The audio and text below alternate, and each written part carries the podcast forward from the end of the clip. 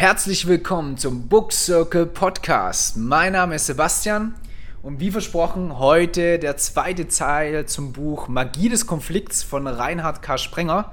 Ich habe wieder Julian dabei und wir freuen uns auf die Diskussion.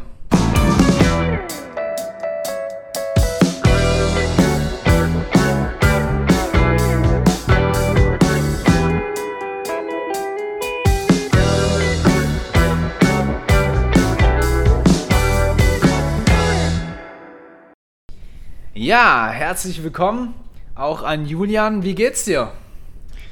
Hallo, danke. Äh, mir geht's gut. Wie geht's dir? Soweit auch noch ganz gut. Halt immer noch in Quarantäne, äh, werde auch noch mal zwei Wochen daheim sein. Äh, und so langsam hätte ich eigentlich echt wieder Lust auf Arbeit. Äh, da finde ich es immerhin gut, dass man ein bisschen mehr liest. Das finde ich schon ganz gut. Du ja auch, wie ich gehört habe, das ganze Wochenende das Buch noch fertig gemacht. ja, die letzten zwei Tage waren 200 Seiten schon viel, aber äh, ging dann schon irgendwie klar. okay, ja, dann hast du es ja ganz frisch im Kopf, sozusagen. Ja, genau, ganz frisch. Gut, dann lass uns äh, direkt einsteigen. Also auch für die ähm, Zuhörer ist es so, dass wir letztes Mal bis zum Teil 2 gelesen haben. Ähm, das heißt, heute werden wir Teil 3 psychosoziale Konflikte äh, Teil 4 und Teil 5, wo es dann um Systems, systemisch-soziale Konflikte und Führung geht. Ähm, vielleicht mal an der Stelle, wie es dir erstmal ergangen, so diese 200 Seiten am Wochenende zu lesen. ja, eigentlich äh, einfacher als die ersten Seiten, die wir gemacht haben. Ähm, fand ich zumindest. Also einfacher auch geschrieben mhm. und auch ein bisschen persönlicher und wieder praxisnah. Also dadurch, dass es jetzt auch um persönliche Konflikte ging und auch psychische in die Richtung, was mich sowieso sehr interessiert, ähm, ging es einfacher. Und mhm. er hat mhm. auch immer mehr Praxisinhalte mit reingebracht, was dann auch nochmal einfacher war. Und es hat dann auch irgendwie gefesselt weiterzulesen, weil man immer wissen wollte, was sagt er jetzt noch dazu oder was ist jetzt noch wichtig. Und dann sowieso ging später mit dem äh, Unternehmen, Führungsstil, was er da auch alles noch reingebracht hat. Das war dann mhm. auch nochmal einfacher, sage ich mal, als der erste Abschnitt, als es ja eigentlich hauptsächlich um die Begriffserklärung ging. Ja. Kannst du vielleicht direkt mal einsteigen mit irgendeiner Passage, die dir besonders gut gefallen hat? Vielleicht auch gerade erstmal auf Teil 3 mit den psychosozialen Konflikten? Ja, also ich habe ähm, mir einen Satz eigentlich äh, ich rausgeschrieben. Mhm. Ich lese den mal kurz vor. Das war eine Überschrift im Buch.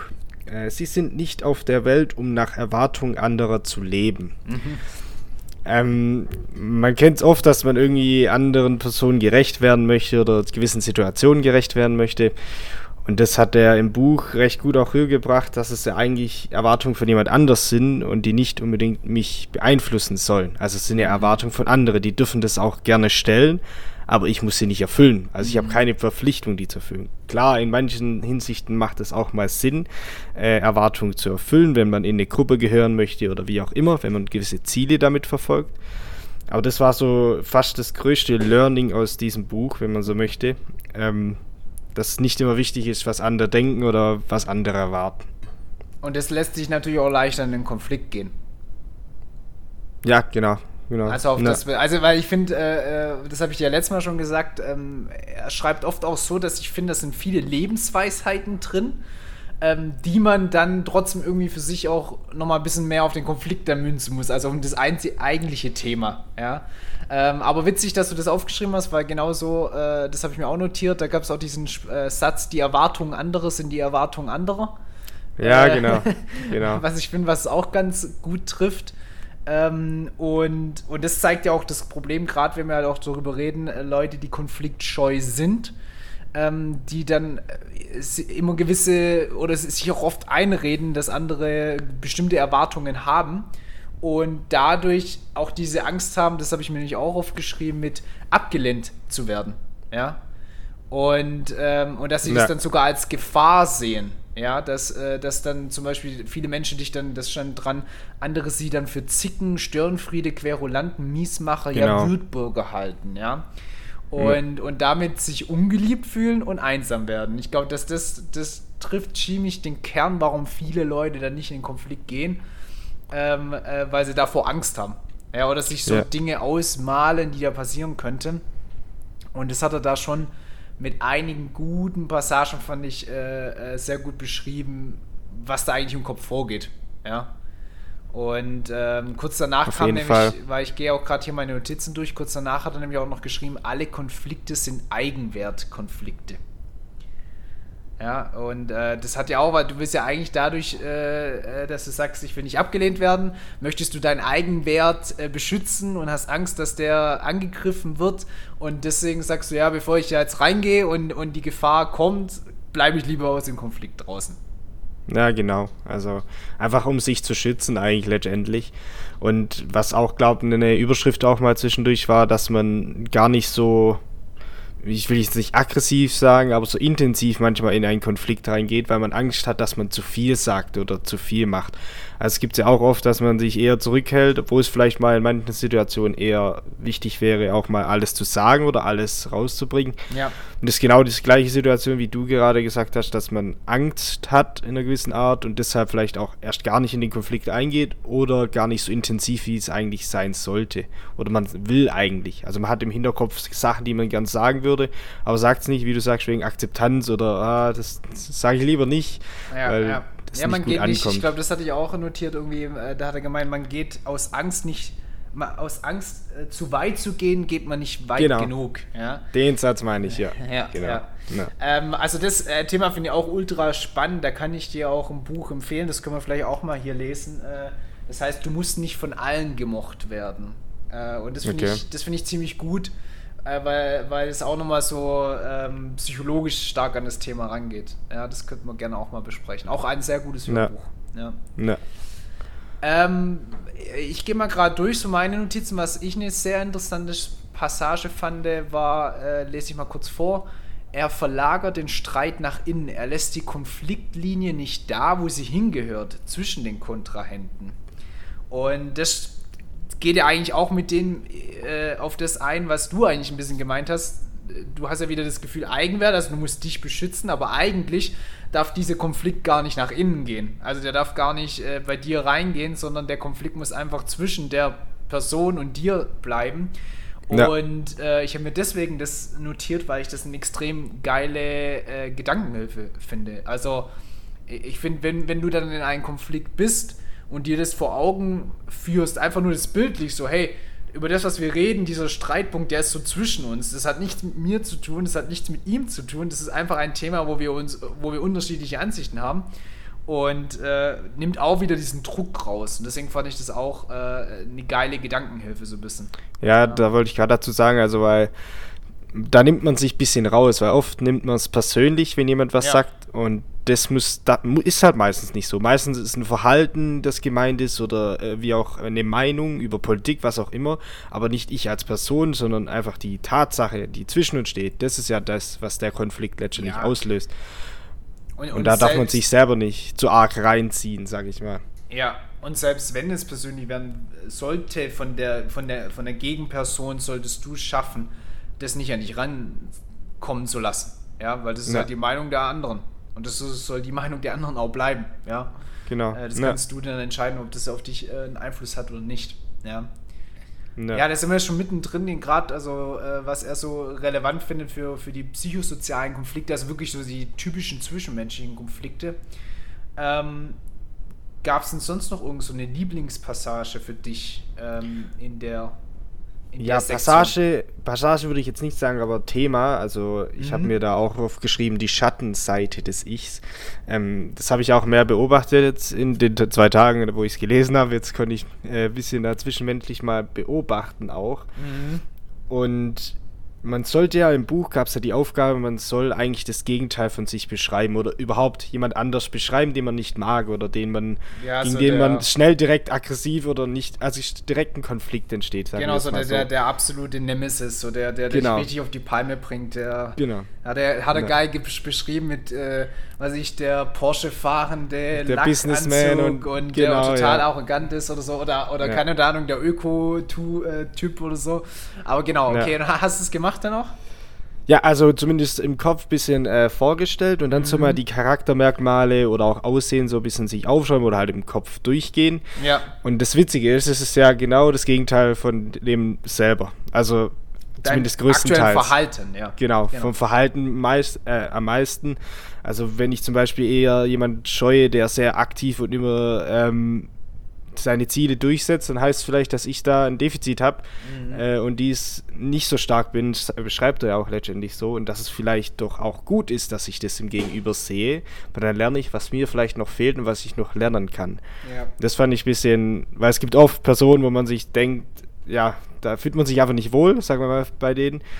Und trotzdem sieht man dann, aus welchem Grund eigentlich. Also, das habe ich schon oft gehört, das ist eigentlich wie ein Spiegel, wie wenn jemand dir einen Spiegel vors Gesicht hält. Deswegen ja. muss man auch manchmal die Aussagen von jemand anders verstehen. Wenn ich jetzt zum Beispiel viel Sport mache und manche das äh, komisch finden oder deshalb schlecht reagieren, ist es einfach nur, weil ich denen einen Spiegel vors Gesicht halte, was sie nicht machen können, ja, ja. was ich jetzt in der Situation mache. Genauso andersrum. Also es muss ja jetzt nicht auf mich bezogen. Das ja. fand ich sehr interessant. Also nee, das, das, ist auch ein guter Punkt, was du meinst mit, mit dem Sport und so weiter. Ähm, weil da habe ich auch für mich reflektiert, ähm, dass ich dann auch bei manchen Leuten eine Abneigung habe und letztendlich das eigentlich nur Neid ist. Ja, weil äh, ich doch da nicht an, anerkennen möchte, ja, eigentlich das, was der macht, würde ich auch gern machen. Oder das, was der hat, hätte ich gern auch in der Hinsicht. Aber ich tue mich dann dadurch schützen, indem ich sage, ja, nee, ich kann den nicht leiden. Ja. Und, ja, äh, genau. und äh, wo ich sage, ja, eigentlich würde ich das auch gern können. Oder eigentlich würde ich das auch gern machen, so wie er. Ja, oder wie sie. Und, äh, und das fand ich auch nochmal interessant, wo ich dann auch nochmal bemerkt habe, so ein paar Leute die, jemals, die ich mal kennengelernt habe oder sonst was, wo ich eher so eine erste Abneigung hatte, wo ich gemerkt habe, stimmt, eigentlich haben die zum Beispiel das und das gut gekonnt, was ich eigentlich auch gerne noch besser könnte oder gerne besser kann als andere Leute. Ja. Und das hat mich dann eher so gestört an die und nicht, wie sie eigentlich sind. Ja, also äh, ja. das war das war richtig spannend. Ja, und, und ich glaube, das hilft auch wieder halt auch in so einen Konflikt einfach rationaler reinzugehen. Also gar nicht, also einfach sich das vor Augen zu machen, zu bringen und das nicht in den Konflikt mit reinzubringen.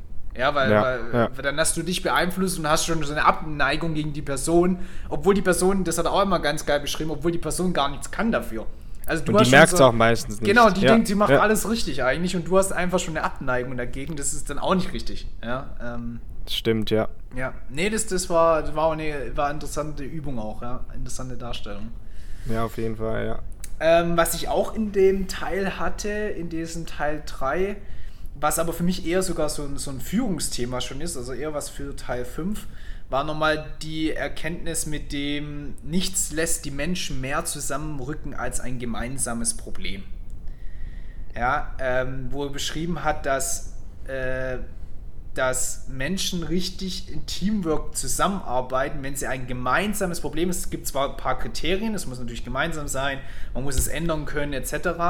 Ähm, das, das muss äh, vorhanden sein. Aber das stimmt schon. Ich finde auch, auch, selbst wie so eine Corona-Krise merkt man ja auf einmal auch, ja. äh, wer alles zusammenrückt. Und, und das ist eigentlich ein sehr, sehr mächtiges Tool, was man auch in der Führung nutzen kann. Ja? Äh, wo man wirklich sagen kann, man kann auch mal ein Problem mit Absicht so positionieren, um es zu schaffen, dass die Leute zusammenarbeiten und nicht gegen sich arbeiten. Ja, genau, das hat er ja gesagt, dass einfach der Konflikt fast schon herbeigerufen werden muss als Führungskraft. Also, dass man als Führungskraft fast schon möchte, dass die jetzt einen Konflikt haben, weil durch den Konflikt entsteht ja ein Dialog beziehungsweise, beziehungsweise irgendeine Diskussion und dadurch kommt ja dann eine Lösung zu dem Problem. Und ja. nur wenn wir das Problem sehen, können wir auch eine Lösung dafür finden. Also ja. und deswegen ist ja gut, das Problem klar hinzustellen.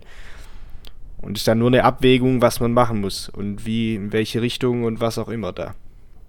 Ja, ja also das fand ich auch, äh, fand ich, fand ich interessant und finde ich auch so ein Führungs, Führungstool einfach. Ja. Was, was hast Fall, du noch? Ja. Was hast du denn noch für? Ich schaue gerade mal hier durch. Also. Wenn, dann habe ich nämlich auch noch was. Ja, ich tue mal das kurz. Das ist jetzt wieder ein bisschen vielleicht weiter weg von Führungskraft wieder oder von Führungsposition. Aber niemand kann durch die Augen eines anderen blicken. Ähm, das bringt ja auch nochmal stark ein, dass niemand genau die Erfahrung gemacht hat wie du, weil so viele Variablen ja da sind auf dieser Welt und jeder das anders erlebt. Und es ist dann auch nochmal interessant, dass ja eigentlich jeder Recht hat. Also mhm. jeder, der für sich für irgendwas entscheidet oder irgendwas macht, auch egal, wenn man es so will, wie grausam es ist, wenn man sich darüber Gedanken macht, hat er irgendeinen Grund dafür. Mhm. Und der Grund scheint aus seiner Person immer richtig. Also, das, weil sonst würde die Person nicht so handeln. Also, ja. die, die, versucht ja immer das Richtige zu machen. Ja. Und das fand ich dann interessant, dass man vielleicht auch mehr Toleranz gegenüber Personen aufbaut, wo man manchmal denkt, was ist das für eine Entscheidung oder was ist das für ein Blick auf die Welt, weil die einfach vielleicht auch was anderes erlebt haben und anders das aufgewachsen sind, Erziehung, da kommen so viele Faktoren rein, die wir gar nicht alle nennen können. Mhm. Und das fand ich auch interessant, dass man vielleicht die Toleranz oder Empathie, sagt man ja auch gern, ähm, da aufbaut, um vielleicht auch mal zu erkennen, warum so eine Person so handelt. Also das ist jetzt für mich auch im Sportbereich extrem wichtig. Wenn jemand zum Beispiel viel isst oder nicht oder nicht gern Sport macht, dann muss ich das ja irgendwie verstehen. Also ich verstehe es nicht, weil ich es ja gern mache, aber ich ja, muss ja, ja, erkennen, warum jemand das nicht macht. Und das ist, glaube ich, eine gute Übung, auch immer wieder versuchen, sich rein zu versetzen. Aber es wird nicht gehen. Man kann nicht 100% das spüren, was derjenige spürt oder wie er es empfindet. Nein, Nee, das ist, das ist auch extrem schwer, ist aber, finde ich, eine, eine, sehr wichtige Fähigkeit. Das, ähm, das definitiv. Äh, was würde ich da gerade noch dazu sagen? Ähm, ich finde man soll es halt, wie du sagst, immer wieder versuchen, weil auch, ich glaube, in jedem Konflikt bringt es dir einen Vorteil. Ja, einfach auch mal zu verstehen, wie sieht der, weil dir es dann dadurch vielleicht ganz andere kreative Lösungen auch für einen Konflikt einfallen. Ja, weil du es mal aus seinen oder ihren Augen gesehen hast. Ja. Und äh, irgendwie, ich weiß nicht, woran ich immer denken musste, als ich das gelesen habe. Äh, ich gucke mir gerade immer irgendwie bei YouTube auf so Spiegel TV äh, so rechtsradikale Dokus an. Ja, so was es in Deutschland gibt, so äh, im Osten dort so ein Rechtsrock-Festival ähm, oder sonst was. Und dann habe ich das auch dort mal versucht, ja. so, so, weil wenn ich da die Untütes höre, ähm, denke ich auch so, okay, mit denen kannst du irgendwie manchmal gar nicht streiten, wenn ich da so die, die Weltansichten höre. Aber irgendwas gibt es ja auch, äh, was die halt an Erfahrung und letztendlich für die ist es ja genauso richtig, wenn das, wie, wie er es beschreibt, ja. ja. Ist halt immer Ansichtssache in der Hinsicht, ja.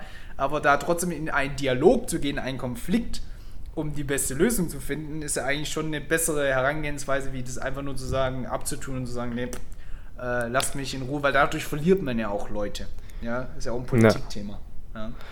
Ja, vor allem, wie du gesagt hast, man leuchtet auch manche Sachen aus, die man vielleicht selber nicht sieht. Also durch, durch das, wie wir es gelernt haben, wie wir erzogen wurden, sind wir auch in Stur in unserem Blick, würde ich sagen, fast so wie so eine Brille, die wir aufhaben. Und wenn dann uns jemand anders mal sagt, was er darüber denkt oder wie auch immer, äh, wie er das sieht, dann sieht man noch mehr von der Welt. Das sagt er so schön. Eigentlich ist ja der Konflikt auch eine Erkundung, ähm, dass man erkennt, was eigentlich auch andere denken und vor allem, was es eigentlich auch für andere Meinungen gibt. Weil nicht meine ja. ist unbedingt richtig. Es gibt nicht richtig, wenn man so möchte. Aber man sieht dann immer mehr vom Leben oder von diesem Thema, je nachdem.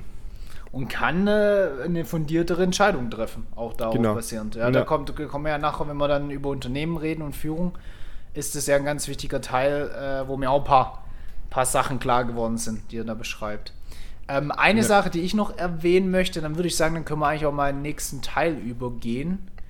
Äh, wobei ich sehe gerade, es ist noch ein zweites wichtiges. Aber eine Sache wichtig, da hat er geschrieben, wenn, wenn Ihre Zielidee des Konflikts, Konflikts die Einigkeit ist, brauchen Sie erst gar nicht einzusteigen. Ähm, es kommt unter dieser Bedingung fast immer zu Duellen, die nur neue Wunden aufreißen. Vielmehr geht es um pragmatisches Handhaben der Unterschiede. Das Ziel ist ein vernünftiges Weitermachen, trotz aller Differenzen. Und ja. da habe ich halt viele mein Denken erkannt, auch wieder. So, ich denke, ja, wenn ich danach aus dem Konflikt rausgehe, dann muss ich den überzeugt haben. Oder es muss Einigkeit bestehen. Jeder muss das Gleiche denken. Ja. Ähm, aber ich finde, wie er es sagt, finde ich es viel, viel besser, weil dadurch ist ein Konflikt nicht so was abgeschlossen, so der hat gewonnen, der hat verloren, jetzt haben wir uns geeinigt oder jetzt haben wir uns auf das geeinigt, jetzt geht es so weiter, sondern es geht eigentlich, es geht immer weiter. Also es, und es geht eigentlich nur darum zu definieren, wie machen wir jetzt weiter an dem Punkt äh, ein vernünftiges Weitermachen, ja, um zum nächsten Schritt ja. zu kommen. Und dann kommt irgendwann der nächste Konflikt. Und ich finde, das ist so eine Ansichtsweise, die dir auch hilft, viel mehr öfters in Konflikte zu gehen, weil du weißt, okay, das ist jetzt nur eine Wegmarkierung und nicht äh, ein Ende oder ein Anfang oder sowas, ja. Ja, und ähm, das Zweite, was ich noch kurz sagen wollte, was sicherlich auch sehr interessant ist, finde ich die Unterschied von, was er noch ganz am Ende von dem Teil 3 äh, äh, war das, äh, gezeigt hat, diese Unterschied zwischen Kritik und Klärung. Also, dass er sagt, äh, äh ein kritischer Umgang oder, oder kritische Konflikt, äh, oder eine klärende. Und da hat er zum Beispiel, da gab es diese eine Tabelle, ich weiß nicht, ob die noch im Kopf hast, wo das so ja. gegenübergestellt wurde. Kritik ist Du-Sprache. Klärung ah, ja. ist Ich-Sprache. Ja. Äh, Kritik ist zum Beispiel personenbezogen, Klärung ist eher problembezogen. Dann auch wieder das Thema allgemein spezifisch. Das finde ich einer der wichtigsten. Das finde ich auch ultra wichtig, wenn man Feedback bei der Arbeit gibt. Es gibt Leute, ja, ich sehe dich immer da äh, irgendwie die Präsentation schlampig machen. Ja, was heißt immer? Und äh, es ist nicht konkret genug. Also da sehr immer versuchen, sehr spezifisch zu sein und auf Themen einzugehen und klares Verhalten, das hilft ja letztendlich auch weiter und das bringt auch, ist auch in, in einem Konflikt einfach konstruktiv. Und ich finde, das ist eine wichtige Unterscheidung. Ja. Ja, bringt auf jeden Fall auch Klarheit und so ist es mit dem eher Ich-Botschaften soll man ja auch senden. Ja. Äh, das, das ist auch sehr, sehr wichtig. Also das merkt man, das hatte ich schon früher mal gelernt. Vor allem jetzt zum Beispiel, weil ich ja auch Sportlehrer bin, oft mit Kindern ja, wenn die nicht so wollen, dann soll man auch nicht mit dem Du, sondern eher mit dem Ich wieder, weil es einfach mehr bringt. Also das Du ist immer ein Vorwurf und zielt direkt auf die Person ab. Ja. Und die Person fühlt sich direkt verletzt, egal was dahinter stehen würde. Also klar, ist ist dann verletzend in der Hinsicht und es geht nicht mehr um den Kontext, um das Problem, sondern es geht um die Person. Das wollen wir ja nicht. Wir wollen ja, ich möchte ja darstellen, so gut wie möglich, wie es mir geht mit diesem Verhalten oder mit dieser Situation und was ich jetzt weitermachen würde. Ja. Ich, ich kann ja nicht jemanden da reinziehen sozusagen und den zum Problem machen, sondern das, was ja zwischen uns steht oder was letztendlich gelöst werden muss, ist ja das Problem. Ja, das nennt man das fand ich auch sehr wichtig. Gewaltfreie Kommunikation ist das ja. ja. Genau, diese Ich-Ich-Sprache. ich sprache Genau, also das war nochmal so, das, wenn ich meine Notizen durchgehe, das Wichtigste. Vielleicht gehen wir uns mal über so ein bisschen das Thema, ich glaube 4 und 5 gehört für mich ein bisschen zusammen, weil es einmal dieses systemische, ja. äh, Unternehmen bezogen und dann auch Führung. Was, was war denn da noch so für dich äh, beeinflussend oder interessant oder auch ein Aha-Moment? Ja, also erstmal ist es ein bisschen schwierig allgemein, weil das ja sehr viel um, ähm, wie soll man sagen, Unternehmen geht und auch Führungspositionen. Das war jetzt für mich, klar, ich bin noch nicht so weit im Berufsleben, ich hatte noch nicht so oft so Situationen. Ähm, aber manches konnte man dann doch auch ein bisschen umwandeln auf andere Situationen. Ähm, was auf jeden Fall eher darauf eingeht, ist diese strukturelle oder systematische Konflikte. Das fand ich sehr interessant. Also, dass zum Beispiel zwischen Abteilungen oder gewissen äh, Organisationen schon der Konflikt besteht, weil es einfach unterschiedliche Organisationen sind. Mhm. Zum Beispiel auch durch die Hierarchie. Also dadurch, dass es ein Chef ist, ist es so anders. Oder allein schon, dass wenn man jetzt so sieht, wenn zwei Mitarbeiter sich miteinander äh, unterhalten und dann kommt der Chef dazu, dann ist eine ganz andere Situation und dadurch kann erst ein Konflikt entstehen. Und das sagt er ja auch, dass dann der Führungskraft manchmal denkt, er sei gar nicht in einer gewissen Weise schuld, wenn man jetzt so sagen möchte, aber eigentlich dadurch, dass er da ist, hat er auch irgendwie einen Effekt auf diesen Konflikt und muss sich auch manchmal fragen, was macht es, dass ich da bin? Also mhm, mhm. jetzt um mal ein Beispiel zu machen, wenn, wenn er möchte, dass im Unternehmen mehr Offenheit, also dass man alles immer sagt, dass man alles immer äh, preisgibt und auch wirklich ehrlich ist. Aber er, sobald jemand ehrlich ist, auch wirklich anschreiend oder auch negativ einfach handelt in der Hinsicht, dann wird danach auch keine Offenheit herrschen, weil alle wissen, okay, wenn ich das mache, werde ich dafür in einer gewissen Weise bestraft. Ja, ja. Und deswegen muss man oft, glaube ich, auch als Führungsperson oder allgemein als Mitarbeiter auch darauf achten, was eigentlich meine Rolle, meine Position für einen Einfluss hat auf dieses Gespräch oder auf diesen Konflikt. Also genau. das war so das Hauptding, was ich jetzt für mich zumindest raus. Das kann ja in jedem anderen Kontext auch im Sport oder auch allgemein zwischenmenschlich. Wenn ich anders bin dann oder andere Position habe als die Person, kann das schon einen Effekt auf den Dialog oder auf den Konflikt haben. Ja, und besonders auch das, was du sagst mit äh, auch Konflikte, in denen du jetzt nicht äh, wirklich selber drin bist aber du vielleicht nur beobachtest, kannst du vielleicht genauso einen Effekt drauf gehabt haben. Ja, das, das, das ist ja dieses Systemische so ein bisschen. Ja, genau. Ja. Was ich auch interessant finde. Und, und für mich war so das Höchst oder das Interessanteste einfach, der hat für mich nochmal äh, ein bisschen den Konzern erklärt. Also, weil ich, arbe ich arbeite ja selber drin und äh, wenn er sagt, unterschiedliche Ziele, Interessen und Logiken balancieren äh, äh, zu lassen. Das Bauprinzip des Unternehmens ist mit in nicht Konsens, sondern Dissens. Und Unternehmen werden durch das Zulassen von Konflikte nicht schwächer, sondern stärker. Ja, und äh, das hat mir einiges klar gemacht, weil es ist ja immer so, auch wenn du in so einem großen Konzern bist oder in irgendeiner Abteilung, ist immer die andere Abteilung scheiße. Genau, also, das meine ich, ja. Und, äh, oder der andere Fachbereich, ja, was macht überhaupt Controlling, macht, was macht überhaupt das und so weiter. Aber wenn man ganz ehrlich ist, ist es halt so auch organisatorisch eigentlich clever aufgebaut, dass diese Einheiten immer wieder in den Konflikt gehen, um die beste Lösung zu finden. Und das Wichtigste, was ich gesagt habe, und da unterschreibe ich natürlich voll und ganz, für den Kunden. Weil das Unternehmen ja. ist letztendlich nur für den Kunden da. Das ist der einzige Unternehmenszweck. Ja? Und, und das muss halt ausgerichtet sein. Wenn das nicht der Fall ist, dann hat das Unternehmen ein Problem. Der Rest ist normal Business. Es ist halt dadurch, dass das so aufgebaut ist, sollen die Konflikte entstehen. Weil sonst würde jeder Extremismus, wenn du dann irgendwas äh, marketingmäßig machst, aber es ist halt nicht Compliance mit dem Gesetz, ja, dann hast du nachher ein Problem. Ja, deswegen brauchst du halt die ja. Liegeberatung und so weiter. Und äh, hat für mich einiges nochmal erklärt und auch erklärt, warum dann so ein Konzern trotzdem erfolgreich sein kann. Besonders wenn man es so aus der Startup-Brille sieht. Ja. Ja, ähm, ja. Weil man denkt, oh, da dauert alles so lange, so viele Schnittstellen, so viele Parteien. Aber das ist auch zum Teil wieder das Erfolgsgeheimnis. Ja. Klar, weil das optimale Ergebnis eigentlich sozusagen aus allen Parteien sozusagen ausgerechnet wird, wenn man so möchte. Alle tun miteinander, wenn ein Konflikt entsteht, das muss natürlich entstehen, dass dann das beste, der beste Output am Ende entsteht. Also genau. das ist genau. ja das Ziel genau. dabei. Genau. Ne. Jo. Ähm, also das war für mich so die, so die Haupterkenntnis, weil das waren ja dann auch nicht so große Teile. Gab es denn bei dir jetzt noch was, wo du sagst, ja, auf jeden Fall. Ähm, das ist jetzt auch nicht nur auf Führungskraft, also die haben das jetzt, oder er hat es jetzt stark aufs Unternehmen auch bezogen. Ja. Ich habe das jetzt auch auf Persönlichkeit oder wenn ich äh, mir Ziele stecke. Ähm, man soll offen sein für Umkehrbarkeiten oder wenn man irgendwie woanders hin möchte. Also man soll äh, auch etwas wagen oder etwas korrigieren. Man kennt es doch, man setzt sich ein Ziel und will das voll verfolgen und dann nach zwei Wochen hat man schon, äh, sag ich mal jetzt, wenn man es aufs Persönliche zieht, vielleicht nicht mehr so Lust drauf. Aber man verharrt sich drin und sagt, ich ziehe das jetzt genau so durch. Aber manchmal ist vielleicht doch Sinn, wenn man so will, den Segel anders zu setzen, um den Wind richtig mitzunehmen, um dann letztendlich vielleicht doch ein bisschen anders daran zu gehen und vielleicht das Ziel anders verfolgen. Wenn man es jetzt aufs Unternehmen wieder bezieht, man möchte ähm, Kosten sparen und merkt, es funktioniert irgendwann mal nicht, dann muss man auch wieder sagen, okay, dann müssen wir die Entscheidung zurücknehmen und tun dann doch vielleicht was anderes machen, das wieder besser läuft. Mhm. Und ich glaube, das ist oft so, dass man sich zu arg auf eine Situation, das genau so muss das sein und nicht anders. Und es geht einfach nicht, weil es kommen immer Faktoren dazu, die das ändern. Und dass man, das fand ich recht gut, das habe ich auch in einem anderen Podcast gehört, dass man sein Segel immer richtig ausrichtet. Also der Wind kommt irgendwie, das weiß man heute nicht, wie er morgen weht. Aber dann, dass man im richtigen Moment den so ausrichtet, dass man auch so viel Schwung wie möglich mitnimmt.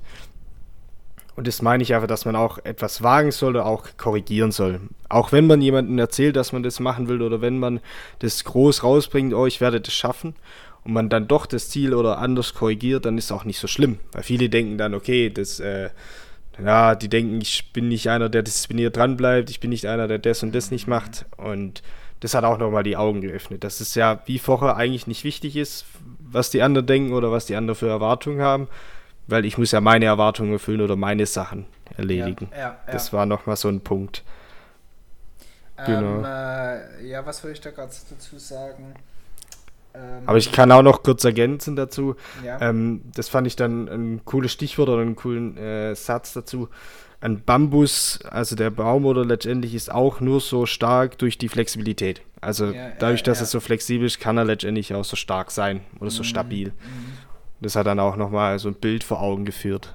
Ja, nee, wie du sagst, und auch sich die Zeit nehmen, mal an so einer Wegmarkierung zu sagen, okay, bin ich jetzt noch richtig, muss ich anders und, und auch sich das trauen, da zu entscheiden. Ja, weil keiner von uns kann die Zukunft vorhersagen äh, man muss halt auch Entscheidungen treffen, je nachdem, was man dann. Man ist wieder schlauer. Ja, und das ist ja genauso, ja. wie du sagst, aufs Leben. Äh, dann klappt der Job nicht, dann geht man in den anderen. Also, das, äh, das ist ja alles dann eine Wegmarkierung, äh, wo man halt dann wieder eine neue Entscheidung getroffen hat. Ja. Und auch da wieder eine Art Konflikt geht. Innerlich äh, oder auch sogar mit Personen. Ja, ja klar. Ja. klar. Ja. Ähm, was würdest du denn so rausnehmen? Für dich, jetzt haben wir das Buch hier fertig gelesen, wir haben ja letztes Mal gesagt, mehr an Konflikte gehen. Vielleicht da mal die Frage, äh, wie ist es gelaufen? Bist du mehr an Konflikten gegangen seit dem letzten Mal? Schwierig, dadurch, dass die Quarantäne ist, äh, hat man auch nicht viele Personen, die man sieht, würde ich jetzt mal sagen. Ähm, also stark erhöht würde ich jetzt nicht sagen. Ich sag mal so 20% vielleicht öfters reingegangen, jetzt wenn man es so grob einschätzen würde. Ja, ja aber dann auch wieder schnell verlassen. Also ja. ich bin vielleicht in den Konflikt reingegangen und dann kurz geblieben und habe gedacht, nee, das machen wir jetzt nicht so weiter und dann wieder rausgegangen aus dem Konflikt letztendlich. Mhm. Ähm, deswegen, ich muss es noch mehr testen, glaube ich, wenn es dann wirklich wieder rausgeht, wenn ich mehr Personen sehe, dann kommt es noch öfters vor. Klar, jetzt kommt es vor allem, was ich merke, eher innerlich vor. Also dadurch, dass man so viel Zeit hat und mhm. mit sich mhm. persönlich beschäftigt ist, dann kommt viel mehr so Gedanken, was mache ich? Oder die ganzen, was wir vorher gesagt haben, die inneren Konflikte kommen jetzt eigentlich auf einen zu. Ähm, das ist so eher das Problem. Die versuche ich schon einzugehen, obwohl die auch schlechte Laune machen können. Aber trotzdem sich Gedanken darüber zu machen. Aber im Allgemeinen höchstens 20 Prozent, arg viel mehr bin ich jetzt wirklich nicht eingegangen auf die Konflikte. Ähm, und auch nicht lang geblieben, aber auf jeden Fall möchte ich das noch ändern. Wie war es dann letztendlich bei dir jetzt so? Ja, natürlich jetzt auch nicht viel mehr, weil wie du, wenn du sagst, ich bin nicht auf der Arbeit, wo du die meisten Konflikte, wenn du mal hast äh, oder sonst was, oder so viele Leute siehst du nicht. Aber ich würde schon sagen, dass auch bei mir leicht gestiegen ist, also ich einfach da mehr reingegangen bin und auch versucht habe, so mein, mein Hirn so drauf zu konditionieren. Ich habe es eher so echt so, Konflikte sind geil. Also so, geben mir Energie. Ja, und ich will ja. da jetzt rein und ich will das ausprobieren. Nachdem ich jetzt hier äh, nochmal gelesen habe, möchte ich einfach auch nochmal auf ein anderes Level Konflikte führen. Ja, man hat ja im Leben schon viele Konflikte geführt, aber jetzt äh, hat man nochmal neues Input bekommen. Und was ich mir jetzt halt einfach jetzt mal vorgenommen habe, ist das weiter beizubehalten. Also das wirklich, ich habe das sogar, also ich nutze so eine App, äh, Habit Bull, die so Gewohnheiten trackt und habe da ja. jetzt äh, sogar reingeschrieben, so Face Conflicts, also hast du heute Konflikte ähm, äh, eingegangen oder hattest du Konflikte, um einfach sich das da auch zu reflektieren. Und das Zweite, was ich gemacht habe, ich habe mir so eine kleine Checkliste gebaut äh, in, in Google Notes, wo ich so die wichtigsten Sachen aus dem Buch ähm, mir alle runtergeschrieben habe, aber wirklich okay. auf, reduziert vielleicht auf acht Dinge, die mir wichtig ja. sind während dem Konflikt. Und ich möchte halt, wenn ich dann merke, wenn ich mal in einem größeren wieder bin, ja, äh, dass ich die mir dann rausnehme und kurz durchgehe und sage, okay, weil da steht zum Beispiel das drin mit, äh, ich kann es auch mal kurz aufmachen, da steht zum Beispiel das drin mit Konfliktlinie zwischen mir und der Person belassen. Ja, ja das ja. finde ich ultra wertvoll für mich zum Beispiel. Ähm, oder auch äh, zum Beispiel, was sind denn meine Befürchtungen und sind die gerechtfertigt? Finde ich auch eine geile Frage, ja. Äh, ja. Und auch so ein bisschen die Sache, was ist denn mein Vorteil im Konflikt? Also um da auch dieses Thema mehr reinzugehen, ja, steh jetzt auch ein für das, was du siehst und es ist richtig so, das ist deine Meinung und fertig, ja. Und ähm, genau, und das habe ich jetzt mir so ein bisschen gebaut und möchte es jetzt einfach so ein bisschen als Gewohnheit machen, um jetzt wirklich mal da äh, nochmal noch mal eine Entwicklung äh, hinzulegen, ja. ja. Jetzt auch genau. nochmal reflektierend, bei mir war es auch, dass ich, wenn ich Konflikte hatte, auch ein bisschen mehr konzentriert äh, mit Worten umgegangen bin oder allgemein äh, mehr wahrgenommen habe. Mhm. Also ich mhm. habe nicht versucht, einfach zu antworten, emotional oder was auch immer, ähm, sondern ich habe versucht, konzentriert zu analysieren, was das Problem ist und dann auch äh, gezielt Antwort zu geben. Klar, jetzt habe ich erst gelesen mit diesen Ich-Botschaften, das möchte ich auf jeden Fall auch verwenden. Ja. Das finde ich sehr wichtig und das habe ich schon so oft gehört, auch bei anderen Büchern oder was auch immer, das so wichtig ist. Ähm, das möchte ich auf jeden Fall reinbringen, dieses Kon Konzentrierte beim zuhören. Das sagt er ja auch im Buch, dass man vielleicht einfach mal auch wegschaut. Also nicht in die Augen, weil durch Mimik, Gestik, was auch immer, da kommen so viele Informationen. Das Gehirn ist zwar schon genial, aber es schafft nicht all die Informationen aufzunehmen und dann gleichzeitig noch einen plausiblen Satz antworten, sondern dass man vielleicht auch mal wegschaut, sich nur darauf konzentriert, was die Person sagt und darauf zu antworten. Ja. Und dann da letztendlich. Aber was du auch schon gesagt hast, was ich auch super finde, was ich auch mache, ist so eine Art Tagebuch für das Buch, weil ich oft das Problem habe und oft die Situation kenne, wenn ich ein Buch lese, hält es vielleicht für zwei Wochen, drei Wochen, was ich dort drin gelesen habe, dass ich es mhm. aktiv noch anwende. Mhm. Und danach, ja, vergesse ich es jetzt nicht, aber es ist nicht mehr in meinem, vor meinen Augen. Ja. Deswegen finde ich es super, wenn man so eine Art Tagebuch führt oder was Ich habe mir auch immer die Post-its dran gemacht und dann kann ich mir das immer mal wieder durchlesen und dann merke ich mir sozusagen die Sachen, weil das finde ich das größte Problem bei Büchern. Wenn man viele liest, dann irgendwann mal, dann vergesse ich doch irgend, also so dachte ich mir immer, vergesse ich immer das, was ich schon damals gelesen habe. Deswegen ist es immer gut, glaube ich, nochmal sich das äh, vor Augen zu führen und festzuhalten. Ja, da haben wir auch immer gesagt, da machen wir mal eine Mini-Folge dazu, wie wir lesen und um was es da für Tools gibt und was es da für Ratschläge gibt, um halt auch das, was man gelesen hat, dann einfach besser anzuwenden, zu speichern etc. Ja. ja. Was wäre denn jetzt deine abschließende Bewertung äh, vom Buch und welche Note würdest du ihm geben? Also klassisch nach Schulnoten. Okay, ähm, fange ich mal mit der Note an. Das ist eine gute Frage. Ähm, ich würde es eine 2,5 geben, diesem Buch. Also jetzt ähm, große, ich sag nicht großer Minuspunkt, aber Minuspunkt für mich, einfach dadurch, dass ich nicht so geübter Leser bin, ist halt echt ein schwieriges Buch in manchen Abschnitten, wo ich wirklich nochmal drüber lesen muss und nochmal drüber. Aber es kann natürlich auch an meinem aktuellen Status liegen, einfach, dass ich noch nicht so viel lese.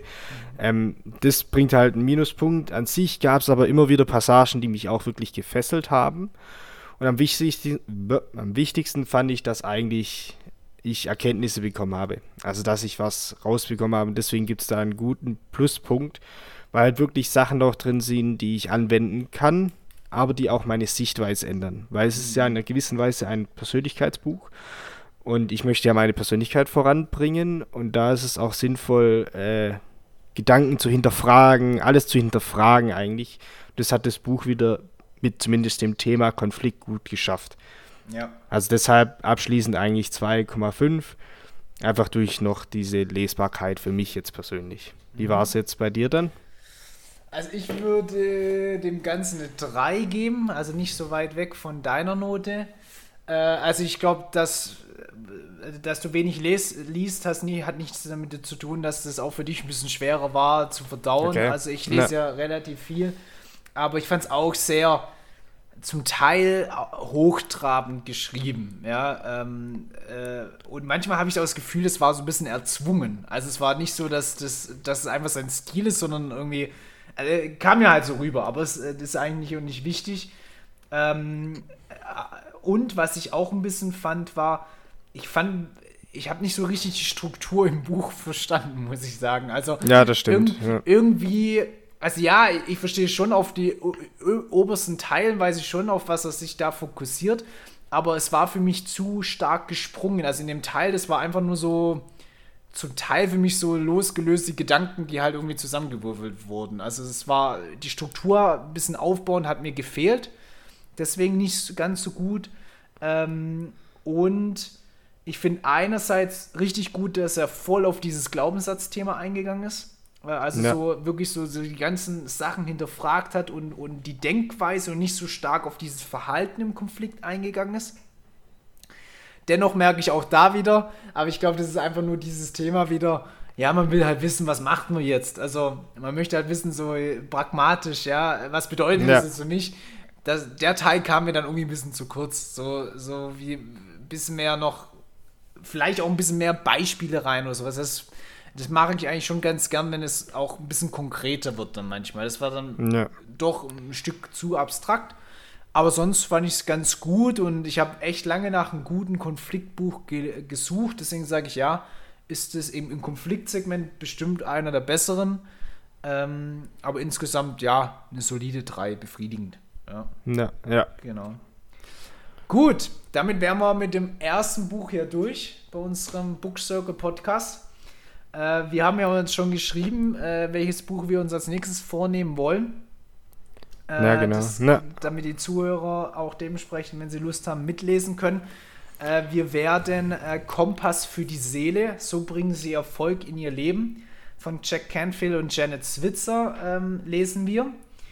Und wir werden jetzt auch das Format ein bisschen ändern, haben wir gesagt. Wir werden das jetzt nicht mehr in, der, in, in Teilen untergliedern, sondern wir werden immer das komplette Buch ähm, besprechen, werden aber natürlich dadurch auch die Folgen auf einen Monat ähm, äh, reduzieren, also dass wir uns monatlich treffen. Das heißt, ein Buch im Monat, das ist eigentlich ein ganz gute, äh, gutes Tempo, ähm, sodass wir dann äh, Ende des Jahres zwölf gelesen haben. Genau. Und ansonsten können wir ja gerne das auch mal mit so Mini-Folgen, ähm, äh, Mini-Folgen auch mal, äh, äh, wie sagt man, äh, füllen, die, die Zeit und die Ruhe und die Pause. Und äh, wo wir dann auch so Themen mal einfach mit Lesen eingehen. Hm. Und aber ansonsten, Kompass für die Seele, Jack Canfield, nächstes Buch. Und dann hören wir uns wieder in einem Monat. Genau, ja. Und danke dir, Julian, für wieder die ultra interessante Buchbesprechung. Gerne, gerne. Ich wollte noch dazu kurz noch sagen, äh, interessant, dass du sagst, in einem Monat ein Buch. Bei mir sind es eigentlich meistens nur zwei Tage, wo ich dafür brauche. Aber meistens sind es die letzten Tage. Deshalb. Aber in einem Monat ein Buch, das stimmt auf jeden Fall. Ja, dann kannst du ja immer äh, so viel Pause einlegen, dass du dann äh, die letzten zwei Tage dann äh, Gas Genau, gibst. so mache ich es wieder. genau. Nee, gut, dann mach's also, gut. Also, Dankeschön, mach's gut. ciao. ciao. ciao.